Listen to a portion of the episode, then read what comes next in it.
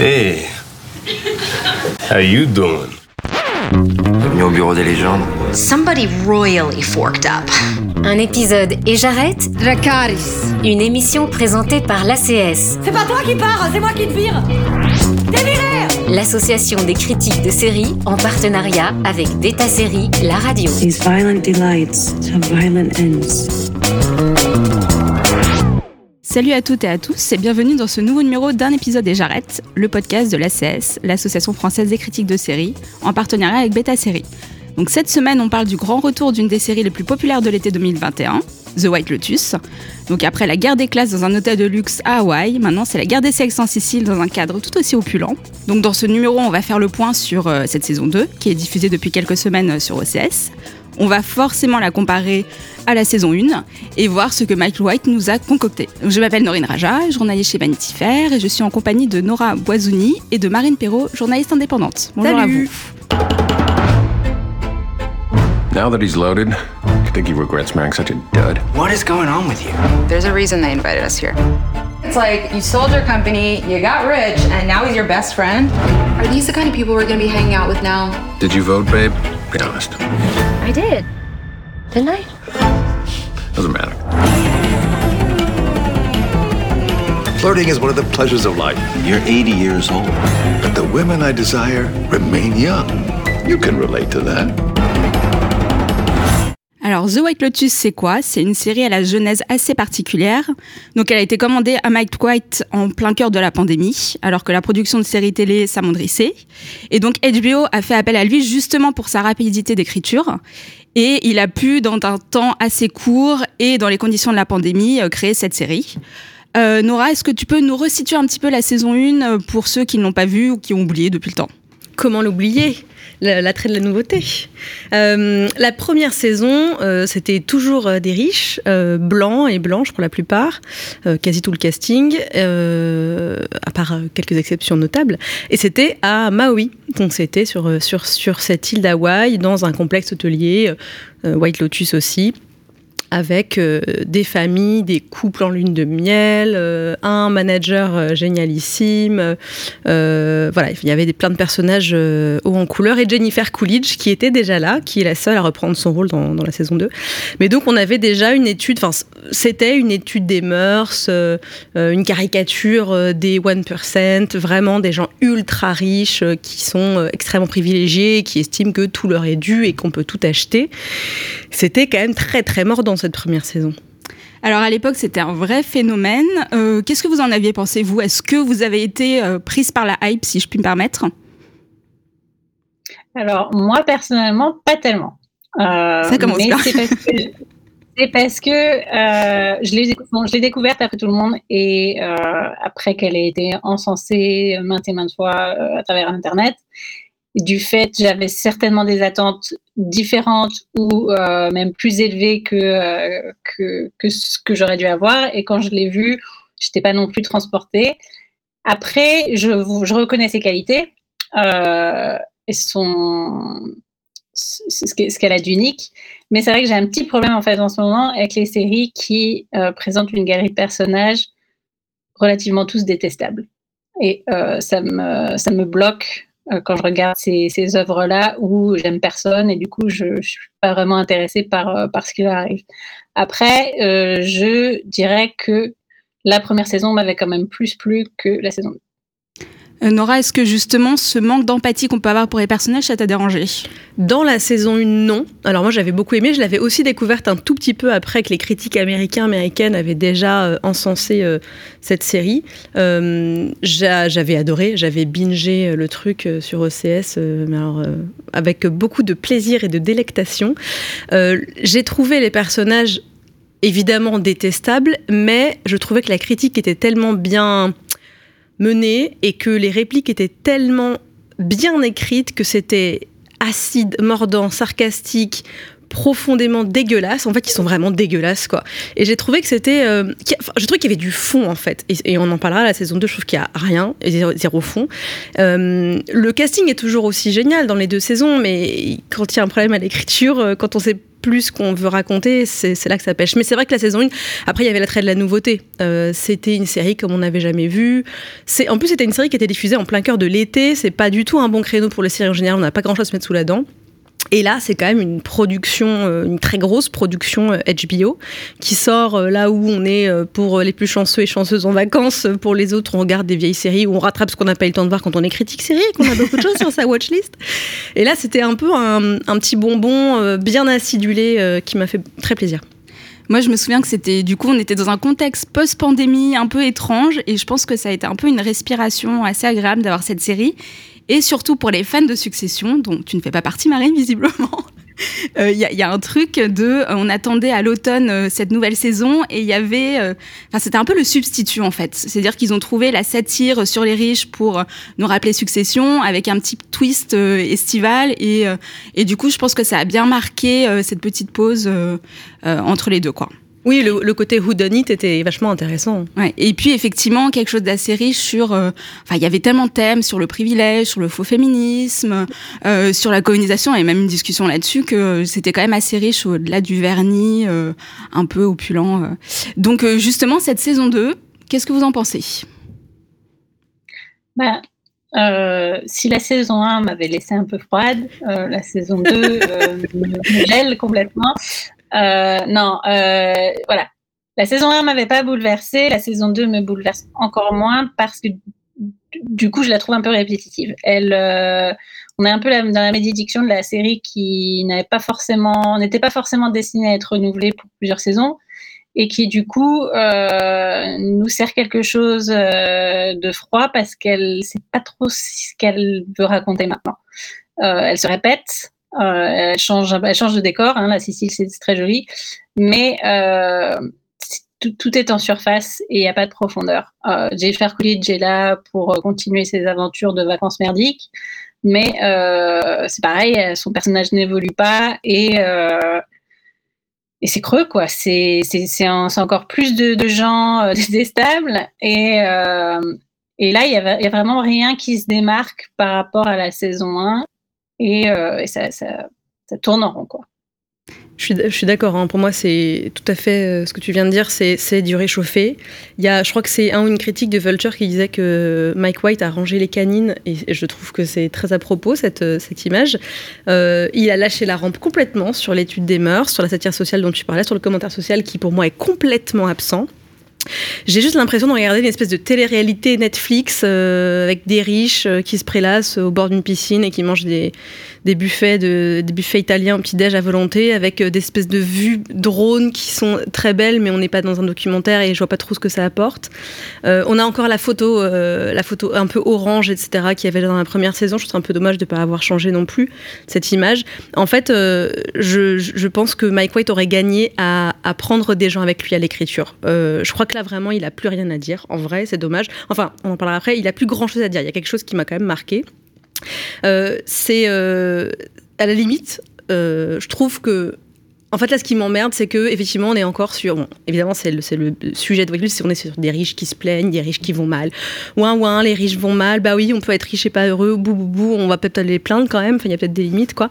Jennifer Coolidge, quand c'est trop, c'est trop picot. En vrai, ça suffit. Jennifer Coolidge, je l'adore, mais là, effectivement, ça n'avance pas. Elle est malaise à souhait, et je sais que c'est ce que le personnage veut nous faire ressentir, mais là, y a un moment donné, ça suffit en fait. Quand elle se met à pleurer pendant le petit déj, j'ai juste envie de, j'ai plus envie de lui faire un câlin. J'ai jamais eu envie de lui faire un câlin. J'ai envie de l'étrangler. D'ailleurs, elle fait, elle fait une euh, une euh, une allusion à la saison 1 dans un des épisodes où justement elle parle d'un de ses personnages qui n'était pas un personnage blanc, qui n'était pas un personnage riche, qui s'occupait du spa euh, de la première saison, qui est un des meilleurs personnages de la série, justement, qui n'était pas du tout un personnage qui ressemble à, ceux et celles dont on se moque. mais là, j'ai l'impression qu'il y a que Mike White nous, nous fait euh, tout, le truc sur euh, ah oui, les riches sont tristes, les riches pensent que l'argent euh, achète tout, et il y a les bons et les mauvais riches, avec notamment le couple d'Aubrey Plaza qui serait les bons riches et Theo James qui serait le mauvais riche. Non mais là, fin, je crois qu'il faut arrêter quoi. Je, je, suis pas tout à fait d'accord là-dessus, on y reviendra.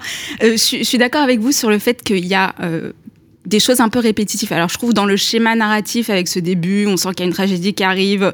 C'est un peu un copier-coller du premier épisode de, de, la saison 1. Euh, Il y a autre chose qui m'a un peu marqué, c'est euh, quand on a ce personnage Albi euh, qui vient avec son père et son grand-père donc au White Lotus pour explorer leurs racines siciliennes. Il y a ce moment où ils sont assis et euh, donc il accuse son père et son grand-père d'être des prototypes du patriarcat euh, du temps d'avant et tout ça. Et là, j'avais vraiment l'impression d'entendre Olivia. Euh, avec son discours engagé, mais sans la conscience que c'était performatif en fait.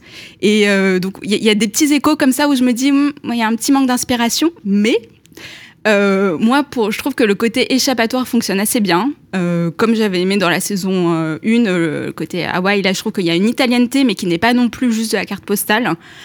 C'est-à-dire que tu as quand même des moments où tu es sur la Dolce Vita, effectivement, la Vespa, le vin, les palazzo. Et juste après, ça, ça dans le cauchemar absolu. Donc tu sens qu'il y a un peu cette bascule à tout moment. Et puis c'est un, pour moi une toile de fond pour parler du machisme, euh, voilà, notamment justement cette scène où il parle du parrain. Euh. Je sais pas justement sur euh, le, le, cette guerre des sexes et, euh, et, la manière dont elle est traitée. Est-ce que vous trouvez que c'est réussi? Bah, Juste pour revenir sur le côté italien, moi je trouve qu'on est au contraire, je vois pas de cauchemar quoi. Pour moi c'est vraiment la Dolce Vita. Ils sont dans un cocon quoi. Moi j'ai, je, je, suis partie en vacances à Noto. Il y a un épisode où c'est Noto. Vraiment j'étais oui. en Sicile je vois bien, j'étais pas dans un hôtel comme ça, je n'ai pas les moyens de me payer des hôtels comme ça, mais j'ai bien vu à quoi ça ressemblait et j'ai voilà, un peu exploré ce côté-là de la Sicile, cette, cette côte-là. Euh, Noto, on ne voit absolument pas la ville, c'est pas le but. Ils sont dans un cocon justement. Le seul moment où on voit la ville, c'est quand ils vont faire des espèces d'expéditions de, purement touristiques où on voit rien à part des trucs de Disneyland en carton-pâte. Euh, on voit un peu Palerme dans l'épisode 5 et encore on voit de, de rues et des arancini et encore ils les mangent, on n'a pas encore vu. Euh, pour moi, le, pro le problème avec le fait d'avoir choisi la Sicile, c'est que, euh, contrairement à Hawaï euh, pour la première saison, là, il y avait un commentaire social, décolonial, antiraciste, etc. Justement, les États-Unis ont colonisé, ont pillé, ont exploité euh, les terres et les populations euh, d'Hawaï. Euh, là, en Sicile, on a des Américains et des Américaines, on a quelques Anglais, on peut peut-être trop spoiler, mais qui sont là vers la fin de la saison. Mais en tout cas, il n'y a aucun commentaire social euh, pour moi qui. Enfin, ça pourrait se passer dans n'importe quel pays. En fait, le, le coup de la tête de mort qui en plus, on n'exploite même pas du tout le potentiel justement euh, racial, ou raciste de cette tête de mort. On dit oui, c'est une femme qui tue son amant parce qu'en fait, elle découvre qu'il avait déjà quelqu'un, etc., qu'il l'a trompé. Bref, je trouve qu'en fait, ça, ça pourrait être n'importe où et ça qui me dérange c'est qu'on peut transposer cette histoire-là dans n'importe quel hôtel de luxe du monde, alors que dans la première saison, au moins, il y avait un lien avec le lieu.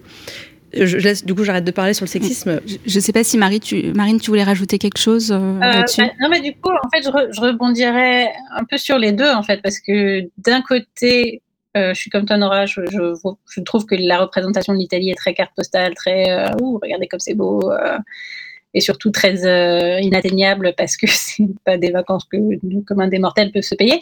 Mais, mais au contraire, je dirais que le choix de l'Italie se ressent dans ce que euh, Nora dit, euh, Norine pardon, dit au niveau de, du sexisme, du rapport des sexes. Parce qu'au final, euh, si tu veux parler de machisme et de sexisme, le cadre italien se porte bien, même si c'est très stéréotypé de dire ça. Mais par exemple, je pense à la scène où on voit personnage d'Aubrey Plaza euh, se promener avec celui de Megan Fahy et elles euh, elle, se met à remarquer que tous les hommes les regardent, euh, le temps s'arrête un petit peu et cette espèce d'oppression masculine vis-à-vis -vis de ces deux femmes qui essayent de, juste de se promener dans la rue. Voilà, je pense que le cadre italien, est, il est justifiable pour ce commentaire que la série essaye de faire, même si elle le fait relativement maladroitement comme tu l'as dit, dans la saison 1, on avait euh, tout le discours social qui était euh, très bien mené. Et dans la saison 2, euh, il est un peu, un peu bancal. C'est des histoires de sexisme et de machisme qui essayent d'être amenées, mais qui sont noyées dans d'autres trucs qui sont blasants et inintéressants et qui, du coup, font que ça ressort pas et ça élève pas le propos de la série. Oui, il y a des questions de rapport des sexes, notamment euh, avec les personnages des deux euh, italiennes, qui, qui, sont toujours dans un rapport de pouvoir vis-à-vis -vis des hommes. Et puis même au sein des couples, des deux couples qu'on a de jeunes mariés, où il y a visiblement aussi une différence au niveau ce que la femme fait, ce que l'homme fait. mais ça se perd, quoi. Ça se perd dans plein d'autres choses qui sont insipides. C'est vrai comme tu le dis, Marine, euh, c'est très concentré sur les rapports au sein du couple. En fait, sur le désir, la jalousie, l'infidélité. Euh, c'est là où la saison 1 était un peu plus riche, vaste. Là, euh, le thème est quand même très, très concentré là-dessus, quoi. Bah, sur, le, sur justement la question que tu poses sur le sexisme, euh, je trouve que le discours féministe, il est à minima, ou en tout cas le discours sur les genres, sur les stéréotypes de genre, sur la performance de genre. Euh, Il y a un truc qui m'a vraiment profondément gonflé, c'est le personnage d'Albi. Au début, je le trouvais tout mignon. De toute façon, c'est facile de le trouver mignon. Il est avec son père qui a trompé sa mère avec je sais pas combien de meufs, son grand-père qui drague tout ce qui bouge de façon super lourde et forceuse et qui était aussi adultère.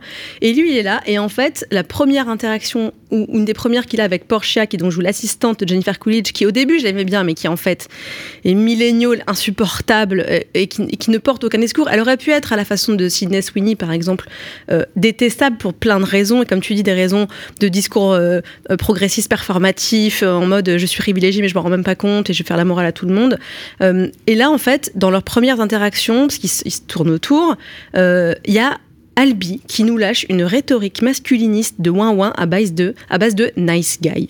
Genre, les filles, elles veulent pas des mecs gentils. Euh, moi, je n'arrive pas à choper des filles parce qu'elles veulent un mec qui leur rentre un peu dedans et tout. Genre, mais c'est une blague. Et donc, j'entends ça et je me dis, en fait, c'est quoi le problème pour moi? C'est que Mike White, il a l'air d'adhérer à ce discours. Pourquoi? Parce que sans spoiler la saison, alors pour l'instant, nous, on a toutes et tous vu 5, hein, il y en a que 5 qui sont sortis. Je pense les spectateurs aussi. Voilà, là, de toute façon, il y en a que 5 qui sont sortis.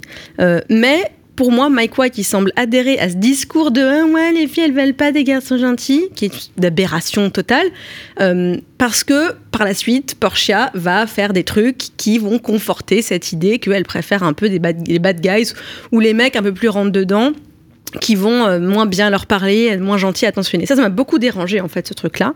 Euh, et alors on parlera peut-être des personnages après, mais sur les prostituées, ça, ça, il y a des choses qui m'ont dérangé aussi. Sur le sexe euh, parce que en fait, dès le générique, en fait, on sait que ça va parler de cul, c'est quand même le thème de la série. Euh, pour, bon, pour le coup, pour moi, pendant quatre épisodes, on baille, hein. on s'ennuie à mourir, et à l'épisode 5, il se passe enfin des choses. Et c'est là que pour moi, le thème du sexe prend toute sa... En fait, c'est comme un puzzle, J'ai l'impression qu'on m'avait caché qu'il manquait la moitié des pièces et je voyais pas trop ce que ça voulait dire. Et à l'épisode 5, sans spoiler évidemment, euh, il se passe des choses et ça se met un peu plus en place. Et là, on voit que le sexe devient euh, l'objet d'un discours qui parlerait du sexe comme un marqueur social, comme un instrument de pouvoir. Et justement, dans les couples dont tu parlais, Marine, il y a un discours. Aubrey Plaza, d'un coup, sort une bombe, un truc, et là, et là, ça devient intéressant. Et avec cette interaction entre ces couples qui se trompent ou pas, qui s'aiment ou pas, comment ils s'aiment, comment ils... Le cul devient, pour moi, là, le thème abordé de la série de façon intelligente et intéressante. Mais s'il faut attendre 5 épisodes sur 7, c'est problématique. Euh, le ton de, cette saison et euh, on est un peu moins dans la farce, non? Je sais pas si vous êtes d'accord. Euh, oui, c'est bah, comme dit Nora, c'est aussi parce que parce qu'elle, je suis d'accord. Enfin, c'est au cinquième épisode que ça commence vraiment à décoller. Et du coup, c'est vrai que le ton est difficile à cerner en fait tout le long parce qu'on comprend pas vraiment où est-ce que la série essaye d'aller. Et c'est à ce côté très sérieux entre guillemets où autant tu voyais la, parodie, tu voyais la caricature dans la saison 1, autant là, c'est tellement euh, limite premier degré que euh, ça en devient euh, pas drôle dans, la démarche. Et puis, c'est. Comme, on l'a dit, c'est répétitif, donc la farce ne fonctionne plus. Bah, je trouve que la, farce, elle est là, mais elle n'est pas bien, elle est pas bien écrite. En fait, moi, j'ai pas du tout ri pendant cette saison jusqu'à présent. Il y a rien qui m'a fait rire. Alors, je suis pas très bon public, mais je peux quand même rire ou sourire. La saison 1 m'avait fait beaucoup rire. Euh, là, la 2, il y a rien qui m'intéresse. D'ailleurs, on voit bien avec la saison 1, il y a eu plein de gifs qui sont sortis. Il y a plein de gifs qu'on utilise encore, il y a plein de mèmes, il y a eu des blagues qu'on se sortait sur Twitter, Instagram et tout. Là, la 2, il n'y a rien d'intéressant. J'ai vu quelques captures ah, d'écran sur Twitter. Ah, bah, vraiment, j'en ai, vu une, j'en ai vu une aujourd'hui par rapport à l'épisode 5 oui. sur euh, vous, êtes, vous êtes lesbienne. Moi, je pense que toutes les femmes le sont, donc on ne dit pas qui dit ça. Mais c'est la première fois que je voyais euh, un, un mème, en tout cas, avec une capture d'écran de cette saison-là.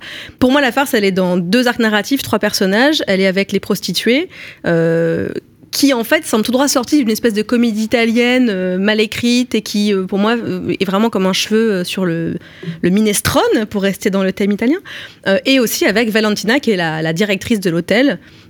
alors là, vraiment, je suis très perturbée parce que si on en parle, on va spoiler à tout le monde ce qui se passe.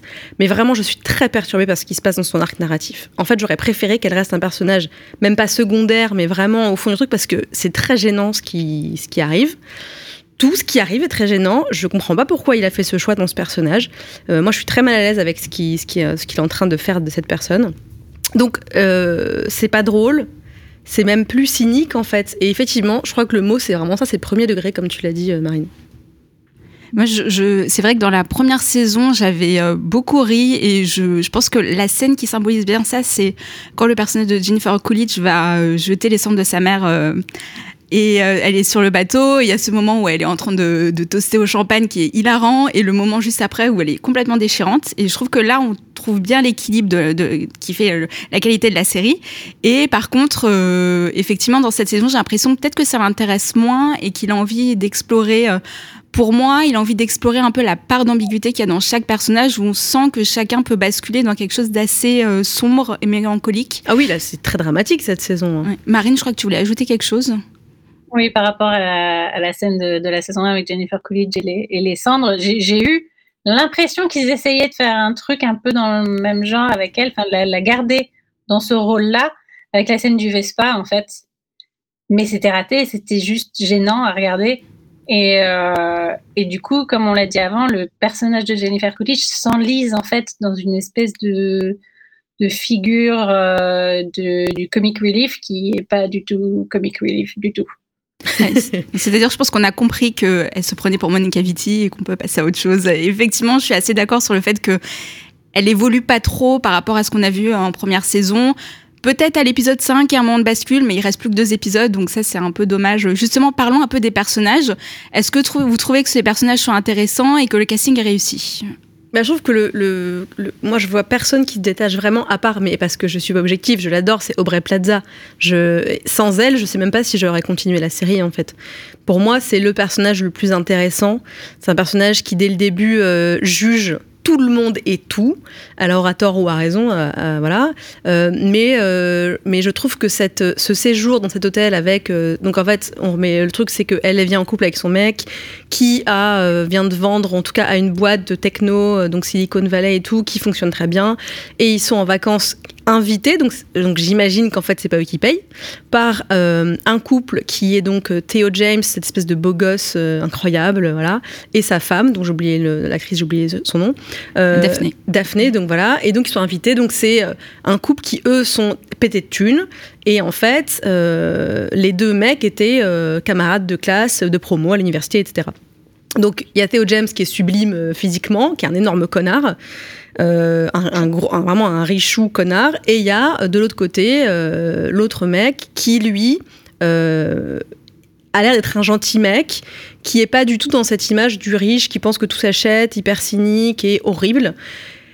Et donc, il y a quand même une dynamique différente. Il y a une espèce de hiérarchie entre les deux couples, et c'est à qui va avoir l'air d'être le couple le plus sain ou qui s'aime le plus. Il y a une espèce de compétition qu'Aubrey Plaza instaure elle-même, en fait en se comparant à l'autre couple. Et ce séjour dans cet hôtel va euh, remettre en question plein de certitudes. Et je trouve que c'est le seul personnage qui a une vraie, un vrai arc et une vraie évolution dans cette saison.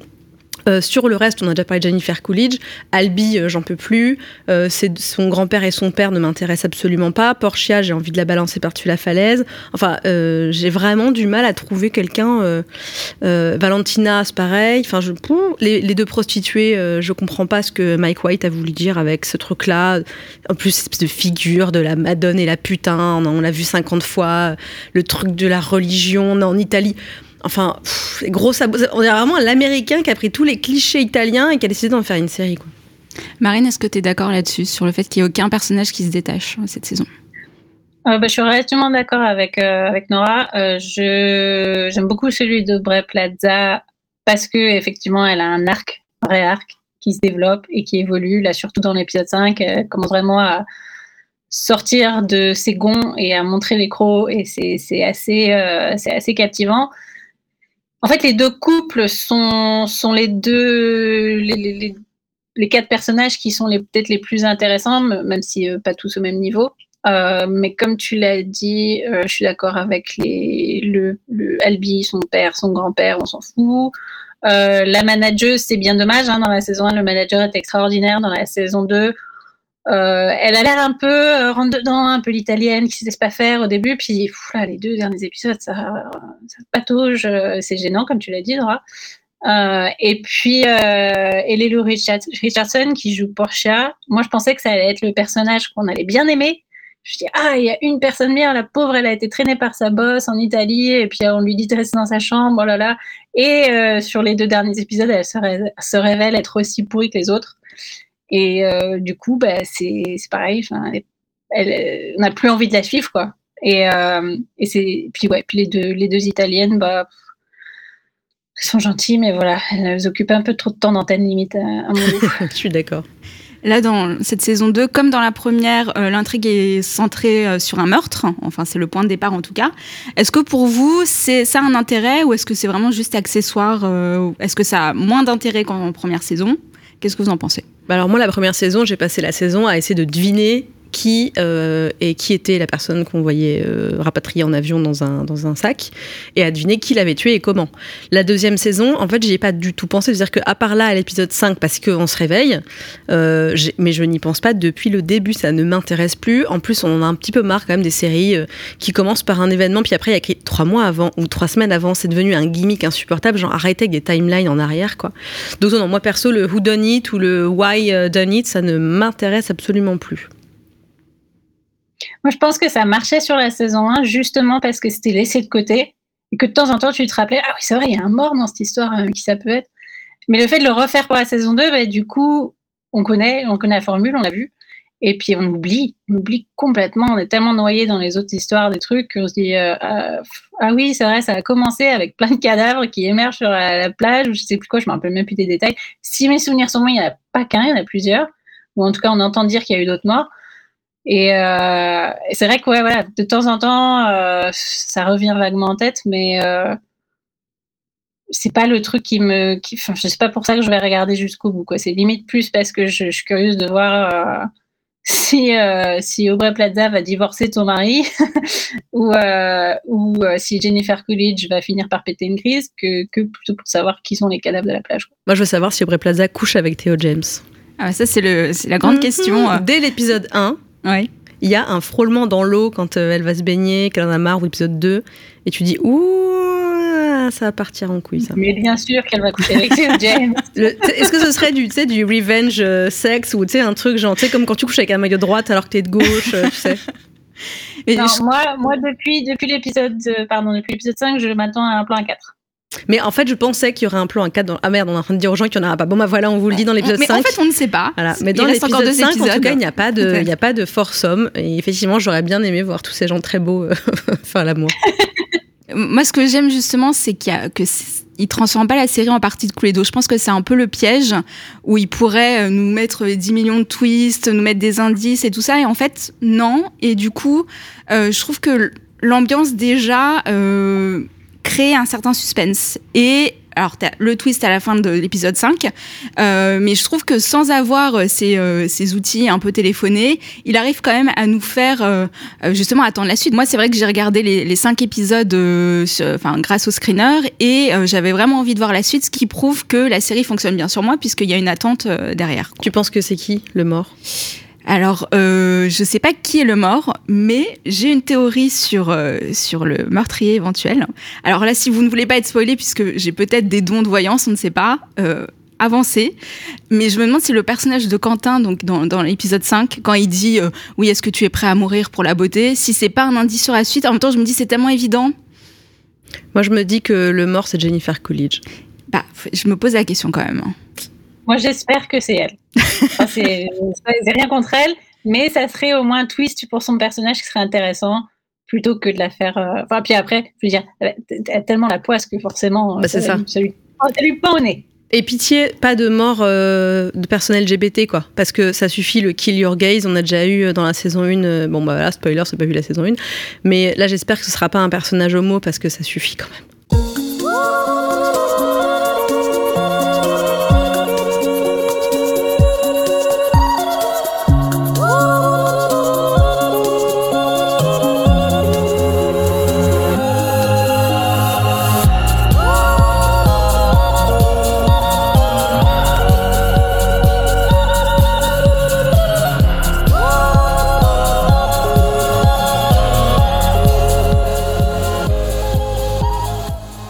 Là, la musique qu'on entend, c'est Cristobal Tapia Devir. Moi, je n'ai pas écorché son nom, je suis très contente. Euh, donc, c'est un, pour moi, des ingrédients du succès de, White Lotus en saison 1, c'était cette musique complètement envoûtante. On, s'imagine à Hawaï. Euh, là, euh, en saison 2, c'est toujours lui. C'est un peu un dérivatif de sa, de, sa première euh, bande-son, mais avec des ingrédients en plus. Euh, et puis, il y a ce générique aussi euh, qui, qui est complètement renouvelé et qui est superbe. Pour vous, est-ce que en saison 2, ça fonctionne La bande-son, le générique, est-ce que c'est toujours une réussite sur ce plan-là? Moi, j'ai pas du tout aimé ce remix en fait, euh, avec le, mm, mm, mm, le truc électro derrière. euh. Très bonne imitation. Non, non, non, je peux vous faire l'imitation du générique, pardon. Parce que, vraiment, c'est facile à imiter. Hein. Tu mets ta langue dans la bouche, tu fais n'importe quoi. Tu vois, regarde, on dirait un robinet qui coule. Non, non, vraiment, moi, j'ai pas du tout aimé ce remix avec des. Tu vois, je trouve ça vraiment ridicule. J'ai pas du tout aimé même le l'habillage, quoi. Je, je l'ai trouvé pas du tout. Le premier était hyper angoissant, ultra anxiogène, et je trouve que ça posait. Je ne le zappais jamais. Je trouvais ça vraiment génial. C'était le même à chaque fois. Et là, pour moi, c'est pareil, c'est du réchauffé encore une fois, quoi. Euh, oui, moi je donc je, je regarde je, vis en Angleterre donc je regarde la série sur euh, sur Sky et euh, je n'ai pas l'option d'avancer générique et c'est très frustrant sur cette saison 2 parce que je suis pareil, j'ai beaucoup de mal avec ce générique, il m'insupporte et je ne peux pas l'avancer, ça m'en vole à chaque début d'épisode. Mais sinon le reste de la bande son ça va, mais elle me elle me gêne pas mais d'un autre côté elle me transporte pas non plus parce qu'en fait je la je la calcule presque pas. Donc il y a une saison 3 qui a été commandée. Alors, qu'est-ce que vous attendez de cette saison 3 Qu'est-ce qui peut vous convaincre de regarder à nouveau The White Lotus autrement que pour le travail? Euh, Est-ce que vous avez un casting idéal? Est-ce que vous avez envie de choses différentes dans l'intrigue? Dites-moi tout. Alors moi je veux que Aubrey Plaza revienne. Ah. Et je veux les tuches. Je, je, je, je m'explique. je m'explique. J'en ai marre de voir les mêmes riches à chaque saison. Je voudrais qu'à un moment donné, pourquoi pas, on ait des gens riches, mais qui n'ont pas les codes de ces euh, du, old money. Je veux, par exemple, des nouveaux riches. Et c'est ça qui m'intéresse, comme le couple de Ethan et, Harper, donc Aubrey et son mec, c'est intéressant parce qu'ils ont une richesse, c'est des gens très privilégiés, hein, clairement, mais ils n'ont pas les codes, ils n'ont pas tout espèce de background horrible et cynique et tout des riches euh, dans cette saison. Moi, je voudrais des nouveaux riches, des gens qui n'ont pas gagné au loto, par exemple, et qui arrivent alors j'ai vu sur Twitter des gens qui disent ah euh, saison 3 peut-être sera dans une station de sport d'hiver genre dans les Alpes euh, et tout ce serait assez rigolo d'ailleurs je trouve. Et j'aimerais bien avoir ça parce que je trouve que le commentaire social des tuches est mille fois plus intéressant que cette saison 2 de White Lotus. Donc donnez-nous d'autres riches que justement on pourrait pas forcément détester. Alors, la seule chose que Mike White a évoqué, c'est éventuellement euh, une saison 3 euh, en Asie. Il a parlé euh, du Japon, enfin je sais pas si c'était sur le mode de la blague ou si euh, il y pense sérieusement. Euh, Marine, une saison en Asie, qu'est-ce que tu en penses? Est-ce que c'est ce qui peut Ouais. te réconcilier avec The White Lotus? En, ouais, en vrai, ça ou les sports d'hiver, ça serait non. Euh, non, en- dans ce que j'aimerais bien, c'est un vrai choc des cultures. Après, le, enfin, le problème de ce genre de resort, comme le White Lotus, c'est que c'est, un- comme l'a dit Nora, c'est un cocon. Et du coup, les personnages sont jamais vraiment con- confrontés à, à la culture ou pays dans lequel ils sont. Euh, donc, j'aimerais bien un contexte où ils sont où ces, où ces Américains, cette bande d'Américains euh, se retrouvent face à quelque chose qu'ils connaissent pas et, qui ne se conforme pas à eux. Donc en Asie, ça pourrait être sympa, tu vois, s'ils étaient au Japon, quelque chose comme ça, s'il y avait un petit peu de rentre dedans, un petit peu de choc des cultures, ça serait intéressant. J'aimerais bien revoir, euh, si elle meurt pas cette euh, saison, euh, White Plaza ou son, enfin ce, couple-là, justement comme l'a dit Nora, dans un contexte avec des gens euh, plus à leur niveau que des ultra riches. Mais je trouverais aussi intéressant de voir en fait un mélange de personnages de la saison 1 et de la, saison 2. Si on, revait, si, on, si on voyait par exemple Connie Britton euh, et sa famille confrontée à Aub- Aubrey Plaza et son mari, là ça serait, ça serait sympa en fait de, de, de, redécouvrir où en sont ces personnages-là dans un autre contexte. Mais c'est vrai que euh, il va vraiment falloir qu'il y ait un, un coup de fouet donné à la série pour, pour que je pour que je rempile sur, sur une saison, pour une saison 3 sans y aller reculons. Pour moi, je pense que euh, l'Asie serait intéressant comme pays, ce serait l'Inde. Pour toutes les questions coloniales Mm. et aussi pour euh, l'espèce de spiritualité à la sauce blanche, euh, euh, enfin, pardon, la sauce blanchité, pas la sauce blanche des. je, je parle pas de bouffe, mais vraiment à la sauce voilà, blanchie pour les riches blancs qui viennent et qui ont l'impression de trouver une espèce d'éveil spirituel, qui vont aller prendre de la drogue sur la plage et avoir l'impression de, de s'être retrouvés, d'avoir trouvé une harmonie intérieure et faire du yoga à 170 dollars la séance. Ça, ce serait intéressant, je trouve justement. On, on aurait un choc des cultures mais à minima, mais on pourrait se foutre de leur gueule parce qu'ils se font escroquer en fait aussi quoi. Bah écoutez, euh, peut-être que Mike White euh, suivra vos conseils. C'est la surprise de cette saison 3.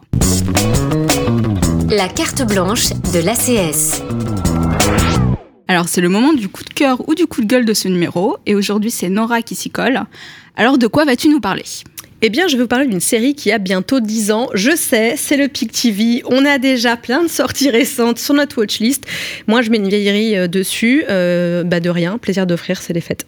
Euh, donc, cette série s'appelle In the Flesh. C'est une série britannique qui est disponible sur Arte, qui par ailleurs a un très très beau catalogue euh, de séries anglaises qui ont quelques années maintenant. Je vous conseille vraiment d'aller faire un tour sur le site. Bref, In the Flesh n'a eu que deux saisons, en 2013 et 2014, neuf épisodes d'une heure, et elle a remporté le BAFTA de la meilleure mini-série à l'époque. Ça se passe dans le village fictif de Rorton, dans la campagne anglaise, un tout petit village où a eu lieu ce qu'on appelle la résurrection. C'est-à-dire que pas loin de 150 000 personnes décédées ont soudainement ressuscité, mais en mode zombie, mangeur de chair humaine. Donc, des milices armées se sont constituées pour chasser et tuer les morts vivants, parmi lesquels bah, il y avait leurs proches, leurs amis, etc., qui dévoraient des gens. Et ces milices ont été donc témoins d'atrocités, évidemment. La série commence quelques mois après la réintégration des individus souffrant du syndrome de mort partielle, comme l'a baptisé le gouvernement de façon politiquement correcte, puisque en fait, des scientifiques ont trouvé un remède que ces gens, donc morts-vivants, doivent s'injecter quotidiennement sous peine de se retransformer en créatures féroces. On leur a aussi donné des lentilles de contact et du fond de teint pour qu'ils le présentent mieux avec la population qui, elle, n'est pas euh, ressuscitée. Donc on suit le quotidien de Kieran Walker, qui est un ado mort-vivant sous traitement, de retour dans sa famille, et dont la sœur a fait partie de la milice, dans un village traumatisé par les atrocités commises et qui est divisé en deux camps, ceux qui veulent donner une seconde chance à ses revenants et ceux qui les rejettent, qui les surnomment les putréfiés ou les pourris et estiment que zombie un jour, zombie toujours. Donc In the Flesh, c'est une série euh, post-apocalyptique qui utilise ce thème universel du zombie pour parler du vivre ensemble, de la réhabilitation, de l'altérité et en sous-texte finalement de la xénophobie, notamment dans la saison 2 avec l'élection et l'arrivée d'une députée extrémiste jouée par la merveilleuse Wunmi Mosaku qu'on adore dans Lovecraft Country ou dans We Own This City. Et oui, moi je savais pas qu'elle avait joué là-dedans avant de voir la série. J'avais vu que la saison 1, j'ai rattrapé la saison 2, c'est pour ça. Et en bonus, il y a une très belle BO avec euh, des morceaux de Keaton Henson qui vous arrachent les tripes. Donc voilà, In the Flesh sur Arte. Super, ça fait très envie. Merci beaucoup.